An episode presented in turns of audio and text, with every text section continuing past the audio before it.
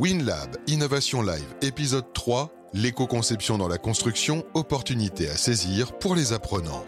Présenté par le 3CA BTP.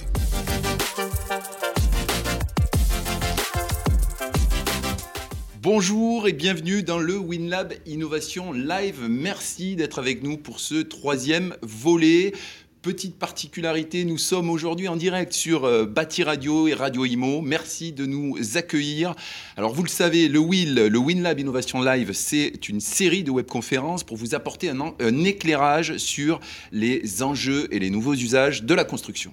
Alors le WIL, c'est une série imaginée par le 3CABTP, acteur majeur de la formation professionnelle dans les secteurs de, la construction et de son incubateur WinLab. Et donc notre volonté chaque mois est de décrypter l'actualité, les tendances de la construction avec des, euh, des experts invités. Oui, vous le savez aussi, vous pouvez euh, interagir avec nous euh, tout au long euh, de l'émission. C'est la mécanique. Tout à l'heure, c'est vous qui poserez les questions à nos intervenants dans la séquence Open Questions, car c'est Will, c'est WinLab Innovation Live se découpe en cinq parties. la présentation du jour avec le pitch time qui arrive juste après, puis l'échange avec Yadeba, suivront les questions qui fâchent en troisième partie, puis la séquence Open Questions dont je vous parlais, et enfin le temps de la conclusion avec le Money Time WinLab. Alors, et aujourd'hui, donc pour cette troisième édition, Éco-conception, une opportunité à saisir pour les apprenants. Nous allons nous intéresser à l'intégration de l'éco-conception dans dans la construction d'ouvrages et puis surtout dans leurs conséquences pour euh, la formation et les compétences. Alors, le WinLab Innovation Live, Franck, c'est parti. On commence tout de suite avec notre première partie, le pitch, le pitch time. Pardon.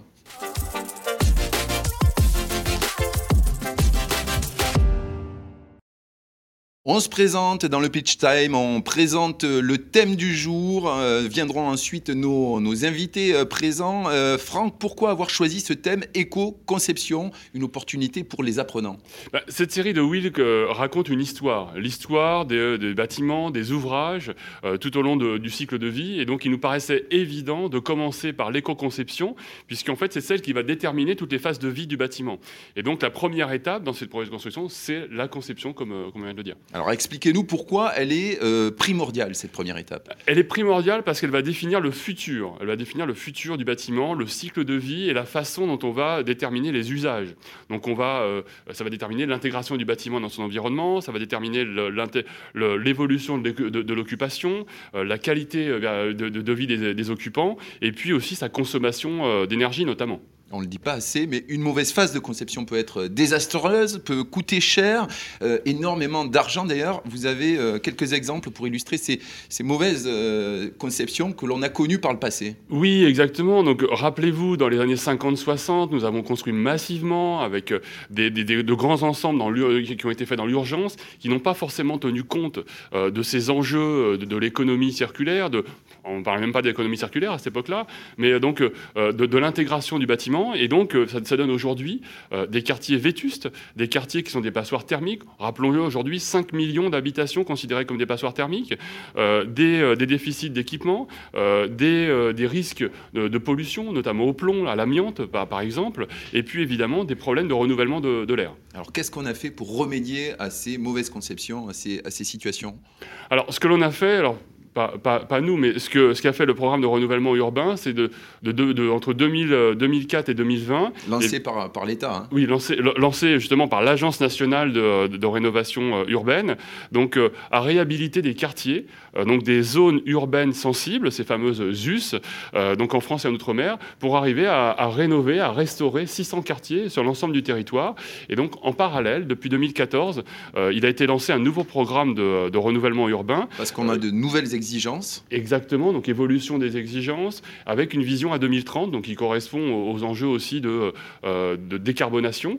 Euh, et donc aujourd'hui, ce NPRU présente des objectifs renforcés sur la diversification euh, des, parcs, avec, on va dire, quelques chiffres clés de ce, programme. Donc 450 quartiers transformés, dont deux dans des quartiers prioritaires de priorité nationale, et puis à peu près 3 millions d'habitants concernés, ce qui, ce qui, représente à peu près 5% de la population française, et puis de, quand même un, budget conséquent avec 12 milliards d'euros de subventions apportées par la NRU. Alors vous l'avez dit, on a su tirer euh, les leçons euh, du, passé, mais euh, la tâche est encore immense. Oui, la, tâche est encore immense. C'est qu'il y a plusieurs euh, éléments actuels euh, qui peuvent générer de nouvelles, euh, de nouvelles erreurs. On le voit depuis, depuis 2019, donc depuis, depuis deux ans, le nombre de bâtiments, de, projets de construction a diminué de 12%, soit à peu près 52 000 projets en moins. Et nous avons pour la première fois depuis 2015 euh, comment dire, euh, enfoncer le plafond des 400 000 euh, projets de, construction, ce qui, ce, qui, est assez, assez grave. C'est un chiffre historique. C'est un chiffre historique, et donc il y a un, véritable risque de pénurie des logements, de, pénurie des logements neufs, quand on sait qu'il y a aussi un, parc de, logements à, rénover aujourd'hui. Donc c'est un véritable point d'alerte sur aussi une question d'accessibilité au logement, puisque aujourd'hui il y a encore 4 millions de personnes en France qui souffrent de, de mal logement. Donc 4 millions de personnes, ça représente quand même 8% de la population française. Mais heureusement, des acteurs tels que 3CABTP euh, se mettent en mouvement aujourd'hui pour anticiper sur la, sur les situations à venir Oui, oui, exactement. Et, c'est la raison pour laquelle, justement, on travaille aussi avec, euh, avec Agir. C'est nous travaillons sur euh, ces, métiers. Rappelons-le, le 3CABTP accompagne près de 380 centres de formation, 84 000 jeunes, mais surtout sur à peu près un quart des effectifs qui sont dédiés à la transition écologique, transition énergétique dans le bâtiment. Et donc, euh, c'est un secteur d'activité qui est en croissance de 18 alors, le pitch time, Franck, on le sait, c'est d'abord et, avant tout le moment où l'on présente le thème, mais aussi nos invités. Alors, on connaît Stéphane euh, Le Guiriec, euh, directeur euh, général d'Agir, qui était déjà présent avec nous lors du précédent Will. Bonjour. Bonjour à tous. Bonjour Stéphane, je vous laisserai vous représenter juste après, mais d'abord, honneur à Daovon Sribouavong. Vous êtes notre nouvelle intervenante. Je vous laisse vous présenter en quelques mots. Oui, bah, bonjour à tous. merci pour cette invitation. Donc Davon, euh, consultante, chef de projet et formatrice en économie circulaire depuis euh, plus de 7 ans. J'ai récemment aussi intégré euh, le groupe Bamboo Immobilier pour relever un nouveau challenge qui est de pousser encore plus loin le concept d'économie circulaire en proposant des solutions de construction permacirculaire. Donc qu'est-ce que c'est? C'est l'idée donc de construire avec certes l'existant, euh, mais aussi de, euh, proposer euh, de, faire de la régénération en fait du vivant tout en construisant. Donc c'est finalement un peu un concept étendu de l'économie circulaire, mais en faisant de l'économie régénératrice pour favoriser la biodiversité. Très bien, écoutez, on va rentrer un peu plus en détail sur les tenants et les aboutissants de votre activité, de votre expertise, au travers effectivement du débat qui suit. Stéphane, je vous laisse nous rappeler votre activité, celle d'agir en deux mots. Oui, Agir, donc avec plaisir, c'est un hub d'accélération de l'économie circulaire dans la construction euh, qui se positionne aujourd'hui comme le référent national au sein du CSF IPC, Comité stratégique de filière industrie pour la construction, avec un engagement central qui est euh, fort, qui est d'entraîner des mouvements systémiques et transformatifs à l'échelle nationale dans l'économie circulaire pour la construction. Vous le dites souvent, vous êtes un doutank. On est un doutank, effectivement, par complémentarité avec les think tanks. Il y en a un certain nombre de grandes qualités qui proposent beaucoup d'outils. Il nous a semblé aujourd'hui pertinent d'associer le doutank dans une démarche dite de congruence. On dit les choses, agir fait les choses. Très bien, écoutez, si vous le voulez bien, on va rentrer tout de suite dans le vif euh, du débat avec la deuxième partie, il y a débat.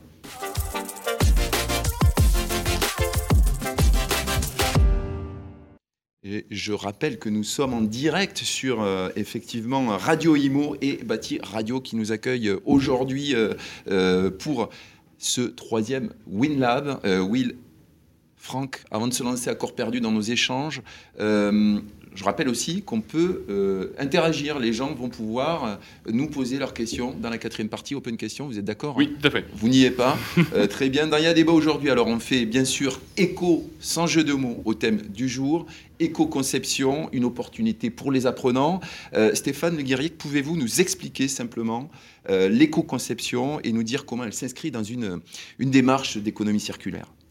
Alors déjà, elle s'inscrit dans la démarche d'économie circulaire parce qu'elle est positionnée comme un des sept piliers de l'économie circulaire, tel que présenté par l'Agence de l'environnement et de la maîtrise de l'énergie, l'ADEME.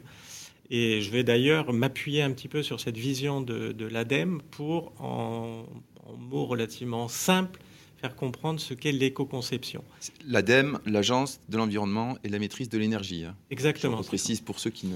Et, les, pas. et les, mots finalement euh, embrassent euh, l'essentiel du concept d'éco-conception parce qu'on a environnement et maîtrise de l'énergie.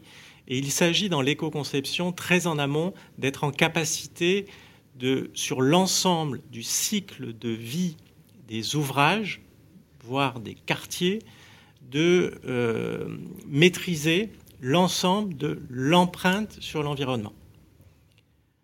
On est sur des, euh, concepts qui émergent dans les années 70.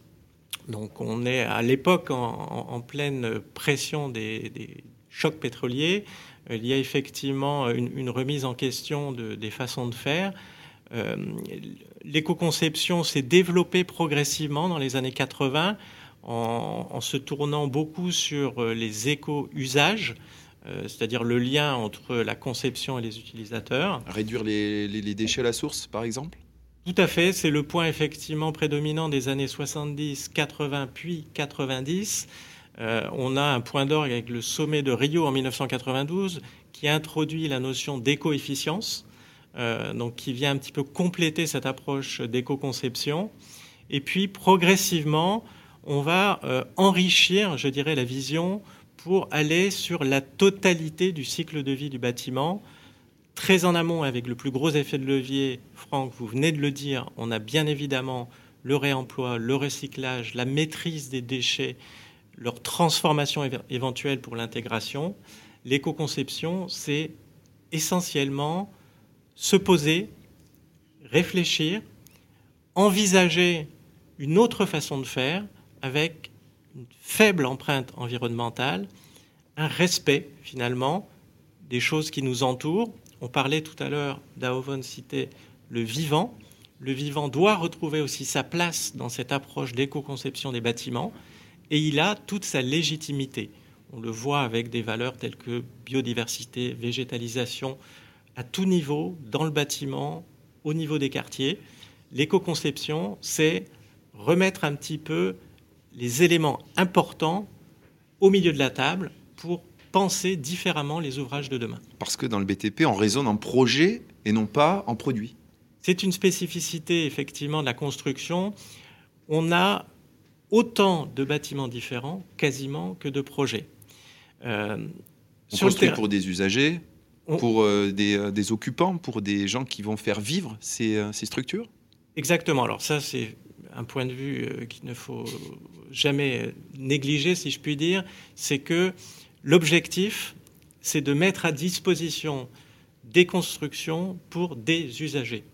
Donc, au centre des préoccupations de l'éco-conception, il y a l'usager. Il y a le bien-être de l'usager, il y a le confort au sein du bâtiment. On parle de confort thermique, on parle de confort en termes acoustiques notamment, on parle de confort d'usage qui est déterminant dans la question de l'éco-conception, euh, parce que euh, on va travailler sur la plus longue durabilité si l'usager se sent le plus longtemps possible en situation confortable dans les bâtiments. Or, la question effectivement de la sobriété dans l'utilisation des matériaux renvoie à la durabilité des ouvrages. La durabilité des ouvrages, aujourd'hui, on a beaucoup de solutions techniques, encore faut-il que les usagers soient en situation de confort dans ces bâtiments pour que le plus longtemps possible, ils souhaitent évoluer au rythme parfois des solutions des conceptions qui sont des solutions d'évolutivité des bâtiments. Je me tourne vers Daovon. Vous êtes, vous, déjà intervenu à différents niveaux au cours de, votre carrière. Vous allez peut-être nous, préciser lesquels et avec le recul nous dire également euh, ce qu'est l'éco-conception, comment elle est perçue au niveau opérationnel. Oui, alors c'est vrai qu'au départ, j'avais plutôt un rôle de, formatrice euh, où je sensibilisais, euh, où, j'étais vraiment dans une, forme de, convaincre en fait les maîtrises d'ouvrage euh, d'adhérer en fait à cette forme de, d'éco-conception et ces démarches d'économie circulaire. Et euh, c'est vrai que maintenant, je prends un peu plus de, hauteur et je sors de la technique et j'ai beaucoup plus un rôle de, coordinatrice. Donc, euh, j'accompagne les maîtrises d'ouvrage vraiment dans, dans des projets d'ensemble pour les accompagner vers plus de virtuosité. Et c'est vrai qu'il y a bon, deux démarches que je perçois hein, de manière opérationnelle dans l'éco-conception. Donc d'une part, ça va être une démarche un peu plus, on va dire, linéaire, mais on a envie quand même de faire mieux, à savoir, donc on, conçoit un, bâtiment, une architecture, et on, vient y accoler en fait des, solutions de matériaux, euh, soit biosourcés, soit de réemploi. Donc on est un peu dans, une forme d'éco-conception. Mais je dirais qu'il y a mieux. On peut mieux faire, à savoir si on est dans une démarche beaucoup plus en amont, euh, l'idéal, en fait, ce serait pas de partir d'une feuille blanche euh, quand on, conçoit, mais bien euh, des ressources disponibles sur le territoire. Donc, au préalable, dans l'éco-conception, on doit faire donc un diagnostic des ressources potentielles du territoire qui ont un potentiel donc de réemploi euh, et aussi analyser les, euh, bah, les, ressources aussi euh, biosourcées, locales, etc., avant de commencer cette phase d'éco-conception. Donc deux démarches, une très en amont, l'autre qui vient s'accoler quelque part à un projet architectural. C'est ça. Est-ce qu'il y en a une qui, qui, obtient des meilleurs résultats que l'autre? Eh ben c'est vraiment l'idée de ne plus partir d'une feuille blanche et maintenant de concevoir avec l'existant. Donc la première, enfin la démarche en amont. D'accord. Et, alors, Stéphane, on, on, constate que l'éco-conception, c'est ça, mais pas que ça non plus. Ça n'est pas que ça. Effectivement, on est dans une approche euh, multithématique et donc multi-compétences, ce qui renvoie au sujet du jour autour des apprenants, autant d'opportunités d'investir de nouveaux domaines pour tous les apprenants, que ce soit les apprenants sur la partie initiale de leur parcours de formation, mais, bien évidemment tout au long du, parcours, je dirais, de vie professionnelle, voire de vie d'ailleurs non professionnelle, parce qu'on peut aussi apprendre dans, ces domaines-là. Et on a euh, une approche qui est possible dans les multidimensions de l'éco-conception, que l'on peut cadrer sur le cycle de vie du, du déroulement d'un ouvrage entre, bien évidemment, sa, conception. À un moment donné, vont intervenir un certain nombre de personnes qui vont réfléchir au regard des cahiers des charges, des architectes, des urbanistes, des bureaux d'études, selon les spécialités thermiques ou autres. Et puis, une fois que l'ouvrage lui-même va commencer à sortir, je dirais, du, du, sol, on va avoir différentes phases qui vont à nouveau intégrer l'éco-conception des éco-concepteurs à différents moments. Donc maintenance du, bâtiment, parce que je le rappelle, l'objectif c'est de diminuer l'empreinte environnementale.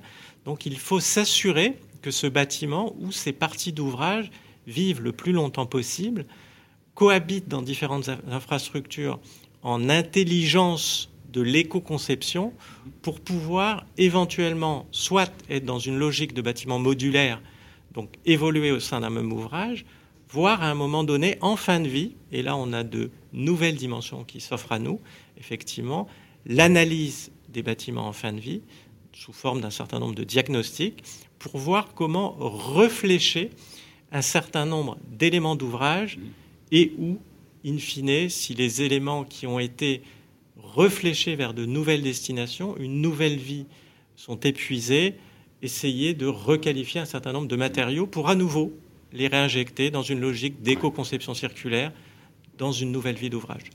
Donc l'éco-conception est un outil puissant pour converger vers des objectifs euh, euh, durables, plus durables, à, la croisée des chemins entre euh, on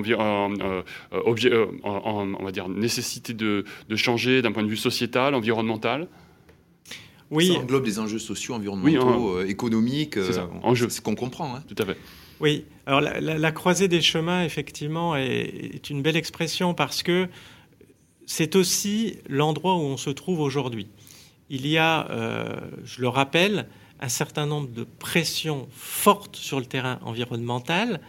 On est bien au cœur du sujet de l'éco-conception, euh, réduire l'empreinte sur l'environnement. Aujourd'hui, les signaux sont de plus en plus fréquents et de plus en plus forts les articles, et là aussi on est multi-sujets, ne cessent de tomber, je dirais, euh, tous les jours sur tout type de médias.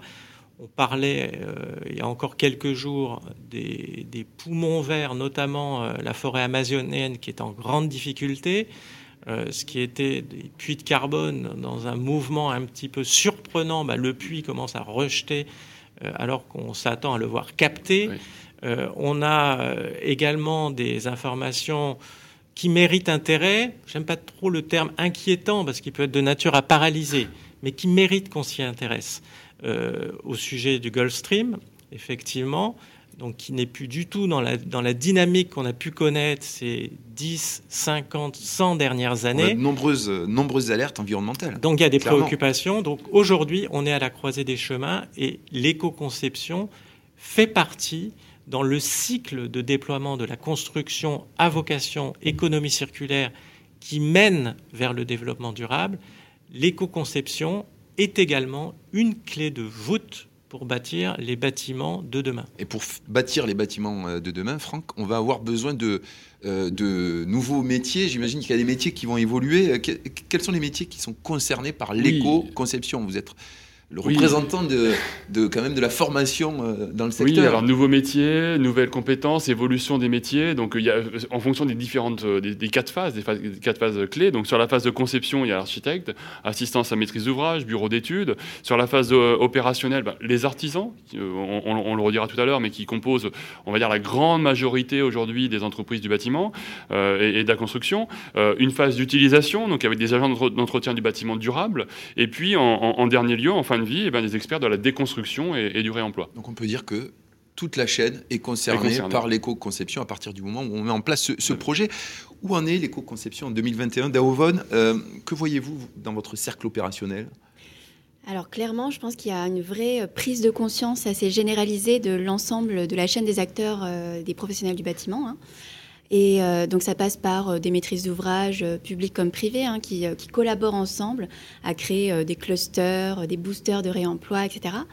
Et puis il va y avoir aussi bah, les concepteurs, les architectes, les artisans qui vont eux vouloir se former sensibiliser à ce sujet d'éco-conception et, et, vouloir se mettre un peu à la page. Donc pour tout ça, il y a tout, un panel, on va dire, d'outils, euh, de, méthodes et de guides, euh, puis de formations euh, sur la toile hein, actuellement. Et je dirais aussi qu'il y a hum, les pouvoirs publics qui sont très présents et soutiennent financièrement à travers des appels à projets, justement ces, ces projets d'éco-conception. Est-ce que c'est un mouvement qui prend dans le secteur du BTP, l'éco-conception? Est-ce que cette approche est en train de prendre? Bah, je pense que tous les voyants sont au vert, hein, effectivement. Et que maintenant, je pense que l'enjeu, ce serait encore de, pousser encore plus loin, c'est-à-dire la collaboration. Vraiment que, tous ces, acteurs se mettent un peu en synergie euh, et co-construisent ensemble, justement, euh, des projets vertueux. Stéphane, l'éco-conception, elle a été un peu poussée par le Grenelle de l'environnement en 2009. Hein. Oui, euh, c'est un mouvement important. 2009, on a une année un petit peu charnière, si je puis dire où après un certain nombre d'années où des choses se développent, mais pas encore avec une emprise marquée euh, sur les territoires, sur le quotidien, là où les actions doivent être déployées, euh, en, 2009, il y a une accélération. Donc on a un premier euh, train législatif, effectivement, avec ce Grenelle de l'environnement. ce qui est intéressant, c'est qu'on on voit qu'il y a un certain nombre de parties prenantes qui se mettent autour de la table et qui décident de faire bouger les lignes, si je puis dire, et de mettre en œuvre un certain nombre de concepts qui existaient et de les déployer. Donc on a derrière euh, une accélération des, différentes lois qui recouvrent ces sujets. 2015, euh, citer les, plus importantes, 2015, hein. on a la loi de transition énergétique pour une croissance verte, et on a euh, plus récemment, là, puisqu'on parle de 2020, effectivement, la RE 2020 euh, qui vient poser un, nouveau cadre, je dirais, euh, sur le terrain législatif, donc un peu une certaine pression, effectivement, de lois qui viennent pousser les acteurs à aller plus vite. Daovon l'a indiqué, il y a des mouvements sur le terrain.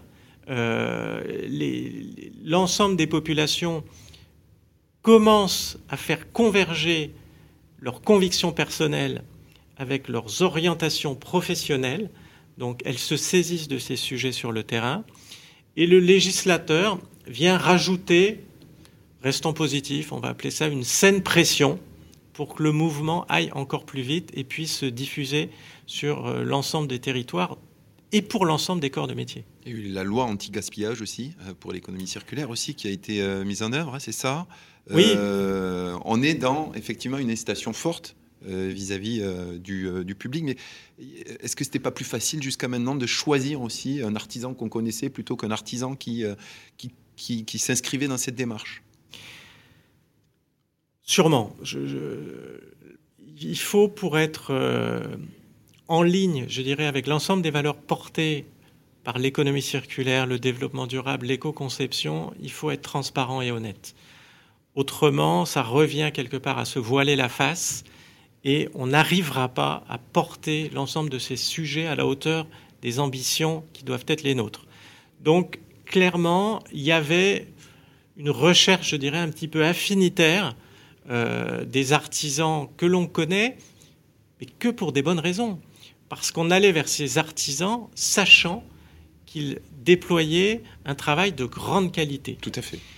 Mais aujourd'hui, euh, de mon point de vue, et également comme vient de le souligner Daovon, il y a convergence parce que ces mêmes artisans eux-mêmes, progressivement, font converger leurs valeurs, s'intéressent à ces sujets, pour nombre d'entre eux s'impliquent pour monter en compétences, et puis il y a tout le travail, bien évidemment, qui est mené, comme le disait Franck il y a quelques minutes, par le 3CABTP, tirer l'ensemble des 380 centres qui sont accompagnés sur ces thématiques que l'on qualifie encore de nouvelles, mais qui ne le sont plus, sur ces thématiques d'actualité que sont l'économie circulaire, l'écologie, la rénovation énergétique, L'éco-conception, euh, voilà, etc. Ce ne sont plus des thématiques euh, qui sont vues comme une cerise sur le gâteau. Elles, font partie, elles sont partie prenante, vous, êtes, vous, vous le dites, hein, de, de- de la vision que l'on développe dans le BTP. Et justement, euh, je rebondis sur, sur, sur vos propos, euh, Stéphane, pour interpeller Franck. Vous le disiez dans le Will 2, euh, les artisans représentent 99% hein, du secteur BTP, c'est 60% euh, du chiffre d'affaires du secteur. Donc, c'est aussi à l'économie circulaire de tenir compte de, ce tissu-là. Euh, et par l'inverse, hein, l'éco-conception ne se fera pas sans ceux qui vont maîtriser effectivement euh, les métiers. Et oui, exactement. Et pour compléter ces chiffres, 70% des entreprises formatrices aujourd'hui sont des entreprises artisanales, des entreprises de moins de 20 salariés. Donc on voit bien l'importance, et c'est ce que ce qu'évoquait Dauvon ou, ou- Stéphane à l'instant, c'est euh, il y a euh, cette nécessité que les artisans s'emparent du sujet de manière progressive. Donc euh, il n'y aura pas de passage de 0 à, à 1 euh, de- de- du jour au lendemain, mais vraiment ça se fait par du travail en collaboratif, par du décloisonnement, par une vision systémique de l'ensemble du bâti, et aussi par une vision territoriale de la ressource. Donc on, le, disait, on va le voir dans, les, minutes qui vont suivre, eh bien, il y a un enjeu euh, territorial, il y a un enjeu de, comme on peut parler dans l'aliment- dans l'alimentation, de locavore, de loca consommateur. Je consomme local, je produis local et je, favorise le réemploi. Donc c'est aussi ça, c'est d'avoir euh, cette vision, euh, on va dire, qui est ancrée au niveau territorial. Je suis un acteur territorial, un acteur écologique et économique de mon territoire. Daovon, justement, quand vous mettez en avant l'éco-conception auprès des artisans, comment ils, perçoivent l'éco-conception Bon, clairement, moi, je pense que déjà, l'éco-conception, c'est une démarche artisanale en soi, puisque c'est une valorisation des savoir-faire artisanales dans le but d'une préservation, finalement, de, des bâtiments. Euh, quand, on est, quand on fait du, du réemploi euh, des matériaux, on est dans une démarche préservante. Donc, euh, finalement, ça me fait penser à cette... euh, à cette euh, par exemple, j'ai en tête le- la DNA House en Belgique. On voit que tout, tout le bâtiment a été construit avec des briques de réemploi. Donc, pour On mettre en œuvre hein, effectivement euh, ce, ce type de bâtiment, il faut savoir que c'est de l'intelligence de la main en fait. C'est valoriser des savoir-faire donc artisanaux.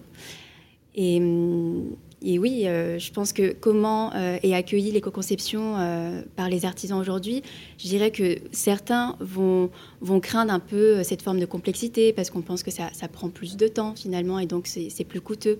Mais d'autres vont vraiment faire l'effort et mettre tout en œuvre pour, pour réaliser ce type de, de réalisation en éco-conception puisque ça donne du sens, ça valorise leur métier. Ça veut dire que petit à petit, certains paramètres qui étaient perçus comme des freins euh, n'en sont plus pour les artisans? Euh, oui, effectivement, il y a... donc je pense qu'au fur et à mesure que le- la filière se structure, euh, on arrive donc à, à lever les freins qui sont donc techniques, réglementaires, assurantiels, etc. et donc de faire, d'engager davantage les artisans. Et pour lever les freins, il faut avancer progressivement. Je pense que ça vous parle, ça, Stéphane. oui, parfaitement, parce que c'est effectivement dans les gènes d'agir avec un credo, c'est que toutes les opportunités sont à saisir, qu'il n'y a pas de petites choses. Dès lors qu'on s'engage dans ces démarches d'éco-conception, d'économie circulaire pour aller vers le développement durable, il faut respecter toutes les ambitions, aussi humbles soient-elles. Donc aujourd'hui, on voit émerger tout un tas d'initiatives. Il y en avait beaucoup sur le terrain, effectivement, euh, de réflexion conceptuelle, de montage d'un certain nombre d'organismes. J'entendais tout à l'heure le mot cluster. Euh, il y a effectivement euh, beaucoup d'initiatives pour regrouper fédérer, mais il y a également sur le terrain énormément de personnes qui se saisissent du sujet. Beaucoup d'initiatives ne sont pas médiatisées. Pour autant, elles méritent le respect. Et c'est toutes ces initiatives-là qu'Agir souhaite encourager, souhaite répliquer. On accompagne un certain nombre de projets dont l'ampleur aujourd'hui, je dirais, ne permet pas de faire la première page d'un certain nombre de journaux. Ce faisant, on a, par la multiplication et la réplication de tous ces projets, on est sur un mouvement qui va devenir systémique et transformatif. C'est bien ce qu'on vise. On a construit les pyramides avec euh, une multitude de grains de sable, donc c'est ça aussi qui, voilà. qui, font les beaux édifices. Euh, il y a donc des défis organisationnels à relever, vous, vous agissez dessus. Euh, Franck, on le répète encore et toujours, le tissu artisanal joue un rôle important dans le développement de l'éco-conception. Hein. Oui, oui, il joue un rôle important, et il joue un rôle important, je dirais que c'est de, notre point de vue, c'est un binôme. C'est un binôme entre l'apprenti et euh, l'entreprise, l'entreprise formatrice. Rappelons-le, 84 000 apprentis, donc nous sommes à peu près sur 60 000 entreprises formatrices qui sont essentiellement des, TPE, PME. Et donc la, démarche est vertueuse. C'est qu'il y a l'usager, donc euh, l'artisan s'adapte aussi aux, évolutions des usages, s'adapte aussi à cette notion d'éco-conception et de prise de conscience du rôle écologique qu'il a. Euh, et puis aussi, je dirais, cette, cette notion de, de reverse mentoring, c'est-à-dire que l'entreprise formatrice euh, ou l'entreprise tout court, l'artisan, forme, accompagne sur le terrain, et puis l'apprenti aujourd'hui, eh bien, lui apporte aussi son regard avec euh, ce qu'il peut apprendre aujourd'hui dans le cadre de ses différentes formations et dans le cadre des, différentes, des, formations qu'il a dans les organismes de formation. Donc c'est une démarche collective, une démarche systémique, une démarche vertueuse qui embarque, je dirais, le, le triptyque gagnant entre l'artisan, le, même, oui, le, le triptyque entre l'artisan, l'apprenant et puis euh, l'organisme de formation. Et au final, tout le monde en bénéficie, y compris les usagers. Oui, l'éco-conception ne doit pas être hors sol. Hein, euh, c'est ce qu'on a euh, voilà, perçu en filigrane. Hein. deux questions pour finir le débat. Qu'est-ce qui permet de vulgariser aujourd'hui l'éco-conception, justement? Est-ce qu'il y a des outils existants à disposition? Bonne nouvelle, il y a tout ce qu'il faut. Alors déjà, vulgariser, de mon point de vue, c'est diffuser et c'est donc former. Euh, donc on est tout à fait ici entre personnes qui ont parfaitement compris les enjeux pour un développement massif de l'éco-conception comme point de départ euh, à l'économie circulaire dans le monde de la construction. Euh, et ça passe, bien évidemment, par les apprenants qu'il va falloir embarquer. Les outils. Euh, Est-ce qu'il y a des outils de référence là déjà euh, aujourd'hui Quelques outils que. Alors déjà, il y a l'approche un petit peu générale qu'on a effectivement précisé en introduction lorsqu'on a défini euh, l'éco-conception vision ADEME, qui est l'analyse de cycle de vie. Donc là, bon, parlons un petit peu de technique. Hein. Il y a effectivement le référentiel ISO 14000, un peu décliné. Il y a aux quatre phases, 14 041, 42, 43 pour la partie analyse de cycle de vie. Euh, donc ça, je dirais, c'est la pierre d'angle. Euh, on, doit s'appuyer effectivement sur ce cadre standardisé.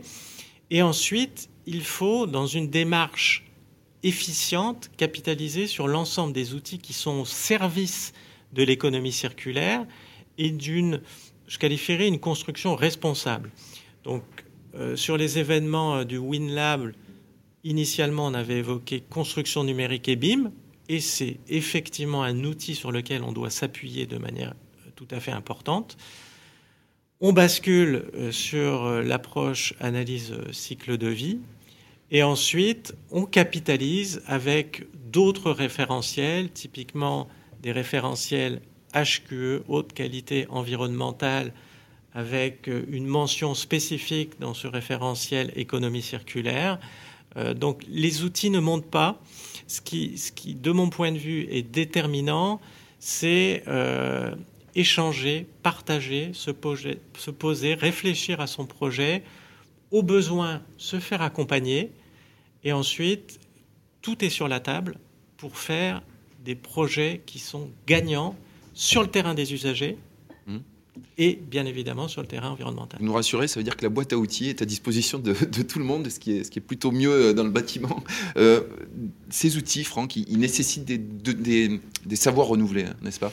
Oui, oui, ils nécessitent des savoirs renouvelés. Donc, euh, de la phase de, conception jusqu'à la phase d'exploitation et de, et de déconstruction. Donc, si on part de la phase conception, la base INES, donc, malgré, est, est, encore aujourd'hui à alimenter, à agrémenter. Donc, là, pour le coup, nous avons un rôle à jouer dans le cadre de, de notre partenariat avec Agir et, WinLab. Donc, d'étoffer aussi avec des nouveaux métiers. Alors, ces, ces métiers émergents, je dirais, tel qu'ingénieur éco-concepteur qui va être euh, en charge d'évaluer les impacts environnementaux euh, d'un produit ou d'un procédé sur l'ensemble du cycle de vie, ou sur la phase d'exploitation, eh bien, on a ce, euh, métier émergent d'agent, durable du bâti qui, lui, va travailler sur les usages, sur la performance du bâti et sur cette notion de réversibilité du bâtiment pour travailler sur la durabilité bâtiment.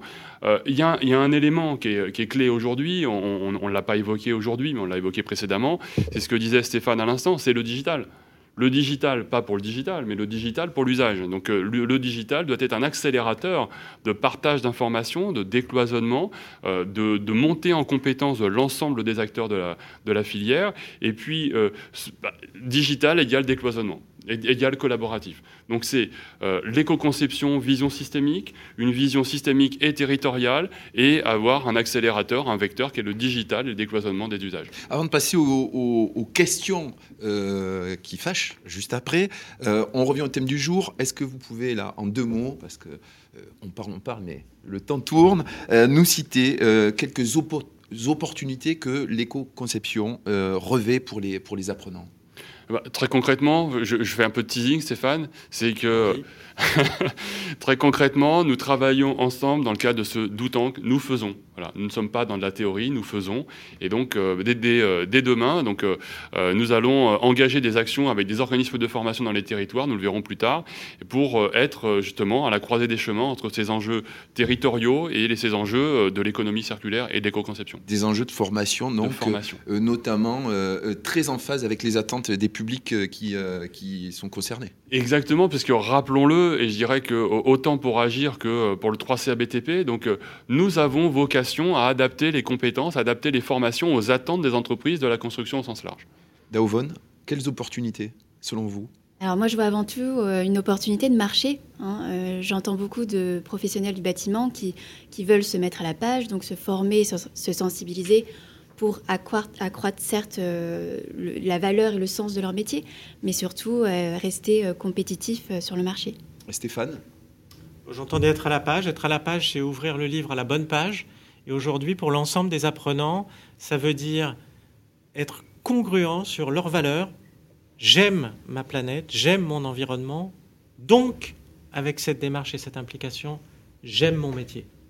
Écoutez, merci pour ces euh, premiers éléments euh, de réponse. Je rappelle qu'on est toujours en direct sur euh, Bâti Radio, Radio Imo. Et pour ce Will 3, on continue d'aborder le thème du jour sous une autre forme avec les questions qui fâchent. C'est tout de suite.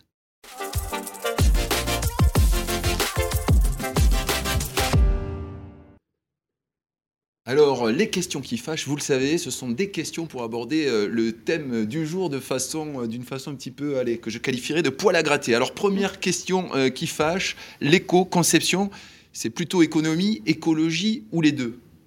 Stéphane Alors, les deux, Stéphane, la, réponse est, directe.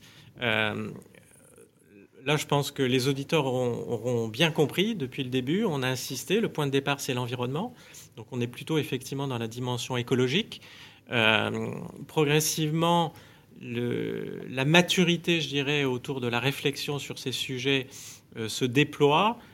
J'évoquais également tout à l'heure le sommet de Rio, 92, éco-efficience. Éco-efficience, ben, l'économie rentre pleinement dans le domaine. Et donc, au fil des réflexions et des déploiements, on s'est largement rendu compte, si je puis dire, que le, plein succès de ces démarches ne pouvait être obtenu que s'il y avait également un équilibre économique. Parce que bah, sur les marchés sur lesquels on évolue aujourd'hui, dans le monde de la construction, ça implique des professionnels, c'est pour eux qu'on travaille. Euh, eux-mêmes sont certes à disposition effectivement d'un certain nombre d'usagers, mais bien évidemment tout ça, pour que ce soit pérenne, et qu'on arrive dans la durée à répondre à toutes les ambitions qu'on souhaite servir, il faut que les entreprises qu'on accompagne soient robustes et que l'éco-conception, l'économie circulaire soient à la fois des sujets écologiques et économique. On n'est plus dans une économie linéaire, on a changé de paradigme, en tout cas on est, on est en train de le faire, hein. c'est ce que vous dites. Daovon, euh, votre point de vue sur ça? Oui, alors c'est vrai que c'est une question qui revient souvent. Euh, alors moi je dirais qu'effectivement quand on fait de l'économie circulaire, donc de surcroît de l'éco-conception, on a cette, euh, cette volonté donc de diminution des coûts puisqu'on fait de l'économie de la matière. Mais alors, je pense qu'il faudrait le voir un peu différemment. Donc, comment je le vois, c'est plus un investissement, euh, on, va dire, humain, puisque euh, finalement, les économies de coûts de matière vont pouvoir bénéficier plutôt à toute une chaîne de valorisation, une chaîne de services et de prestations de services de, de tous ces acteurs qui vont permettre justement cette, euh, cette éco-conception à travers le réemploi des matériaux, par exemple. Est-ce que vous connaissez euh, des personnes qui regrettent d'être passées à l'éco-conception, par exemple? Alors, Non, mais autant parler franchement. Euh, qui regrettent Non. non, non, honnêtement, non. Mais par contre, c'est vrai que je peux avoir des clients qui, qui vont plutôt euh, bah, affirmer cette forme de complexité, euh, surtout au démarrage des, projets. Hein. C'est, pas Parce que c'est trop lourd à déployer, euh, trop cher. Mais en fait, il faut voir le, projet en son entier, c'est ce que vous dites? Trop lourd à déployer, non. C'est une forme de. En fait, c'est une, démarche qui est aussi gratifiante, mais quand on y arrive, quand on y aboutit, on a une telle satisfaction. que finalement aussi les usagers sont, sont enfin, l'ouvrage en tant que tel, la démarche est gratifiée aussi par les usagers finaux. Deuxième question qui fâche. Hein, ça va vite hein, dans cette partie, vous le voyez. Est-ce qu'avec de nouveaux experts éco-concepteurs, on n'est pas en train de complexifier une chaîne d'acteurs déjà très dense? Euh, Franck? Je, dirais que euh, non. Non, non, puisque en fait aujourd'hui. Parce qu'on dit souvent qu'on crée un nouveau métier en fait quand il manque quelque chose et que finalement on alourdit un peu. C'est vrai que le, sujet, le, sujet est assez sensible. Moi je dirais que on n'invente pas de nouveaux métiers, on complète, on complète le dispositif, on fait évoluer les compétences, on élargit des métiers euh, et donc euh, je dirais qu'aujourd'hui soit on va euh, faire compléter avec des, nouveaux métiers lorsqu'il y a il, n'y a pas de les, métiers qui correspondent, soit eh bien on, fait évoluer les compétences par rapport à ces métiers. C'est ça. Et c'est là où vous intervenez, effectivement, tant pour ceux qui sont déjà sur le terrain que pour les, ça. les futurs pour, l'ensemble euh, pour l'ensemble du champ. Et, c'est ce qui fait qu'aujourd'hui, eh bien, nous, euh, nous travaillons ensemble avec, Agir pour euh, arriver à accompagner toute la chaîne de, des primo-entrants, donc de, la formation initiale jusqu'à la formation professionnelle au sens large, avec les primo-entrants qui arrivent dans le secteur. Troisième question qui fâche. Est-ce qu'éco-concevoir, ce n'est pas se priver du, beau dans la, conception? Allez, on va, on, va oser cette image. Est-ce que c'est pas revenir finalement euh, à la paille, au bois, euh, à la brique qu'on voit dans euh, l'histoire des trois petits cochons? Est-ce qu'on peut toujours avoir des bâtiments design moderne avec l'éco-conception On peut effectivement répondre à tous les objectifs qu'on va se fixer en début de projet. alors pour revenir à cette histoire des trois petits cochons, peut-être que leurs objectifs initiaux n'étaient pas nécessairement bien positionnés. Aujourd'hui, quand on éco-construit, on mixe les matériaux. Et on est en capacité technique de mixer de la paille, du bois, de la brique, du béton, du métal, dans une intelligence de solution constructive qui répond tout à fait à l'éco-conception, c'est-à-dire le bon matériau au bon endroit au service d'une solution constructive qui soit éco-efficiente. Donc je pense que euh, c'est tout à fait en fait dans la logique de ce qu'on propose. si nos trois petits cochons, on pouvait les accueillir aujourd'hui dans un CFA, on serait en capacité de leur proposer une approche un peu différente. Ça change l'histoire pour nos enfants. Voilà, tout à fait. Et, donc d'éco-construire. Daoufone, selon vous euh, je pense surtout qu'on peut euh, associer bien sûr l'esthétique et l'éco-conception dans une démarche tout aussi euh, frugale et résiliente. Et on peut trouver aussi des réponses dans l'architecture et le minimalisme, l'aspect brut des matériaux, mais aussi dans une forme de complexité, d'innovation par le biais, par exemple, du biomimétisme et l'architecture, où là, on développe vraiment des, matériaux et des procédés euh, qui sont certes euh, complexes, mais qui répondent justement à cette forme d'esthétique et de conception architecturale euh, très, très forte et belle, finalement. Oui, parce que justement, l'éco-conception, hein, ce n'est pas synonyme de déficit thermique, énergétique, de fragilité. Bien au contraire, on l'a vu tout à l'heure avec la gestion globale, la vision globale que l'on a sur le cycle de vie. Merci d'avoir répondu franchement à ces questions qui fâchent et on va enchaîner tout de suite avec notre quatrième partie, toujours sur Bâti Radio et Radio Imo, euh, pour ce Will 3 avec la séquence Open Questions. Et c'est vous qui nous posez les questions tout de suite.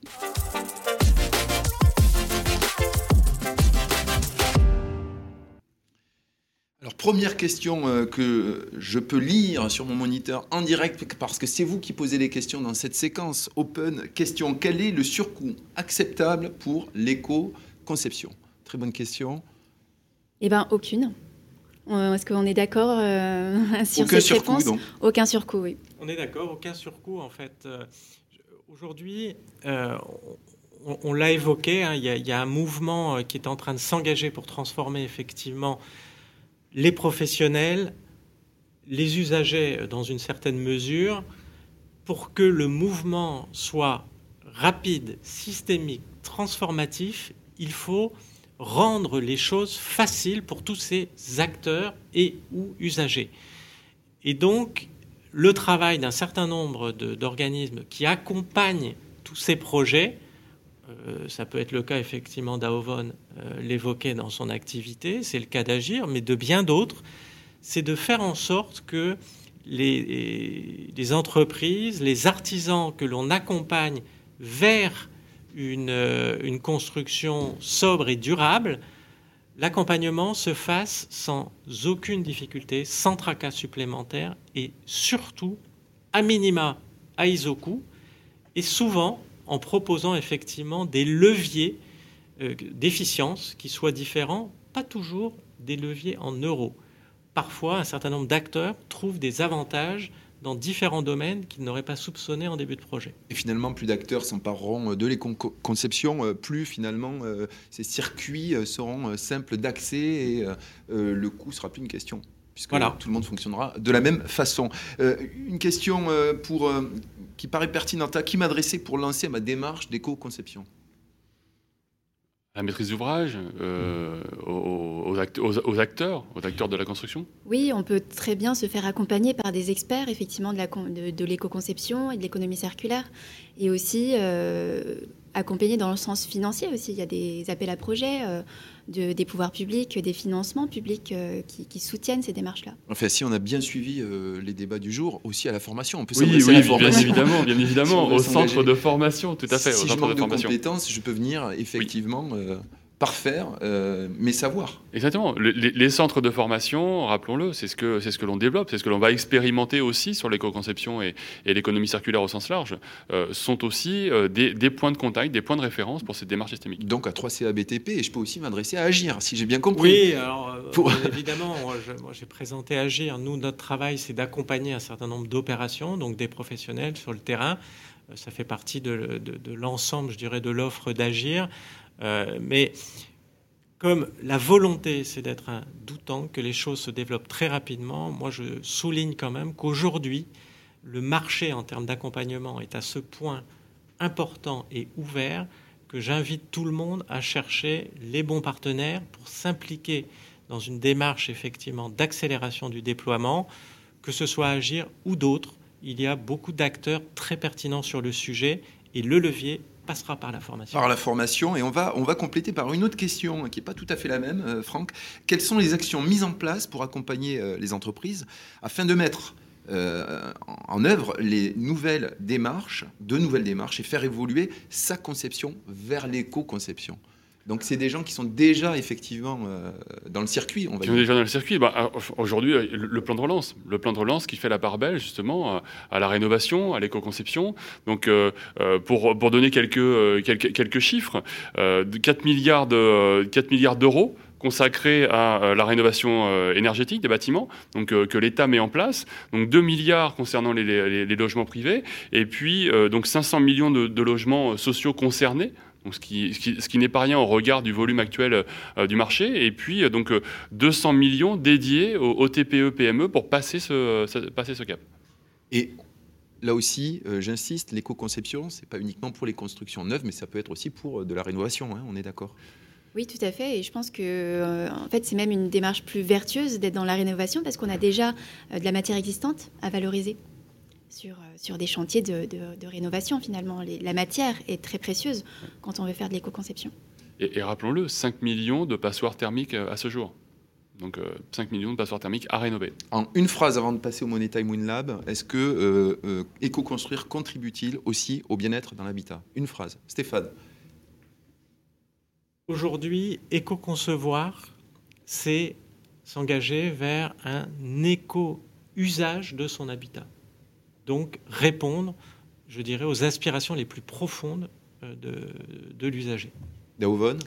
Alors, quand j'entends euh, confort dans l'habitat, moi, je, je dois parler quand même des matériaux biosourcés, parce que c'est ce qui, c'est ce qui va vraiment euh, renforcer la qualité de l'air des, des habitats, puisque ce sont des matériaux sains et respectueux de l'environnement. Tout à fait. Franck? Oui, bah, du- durabilité égale euh, confort de l'usage, confort des, des usages. Donc pour moi, oui, ça va de soi. Merci pour vos questions, merci pour vos euh, réponses. On passe à la dernière partie, la conclusion de cette émission avec le Money Time WinLab.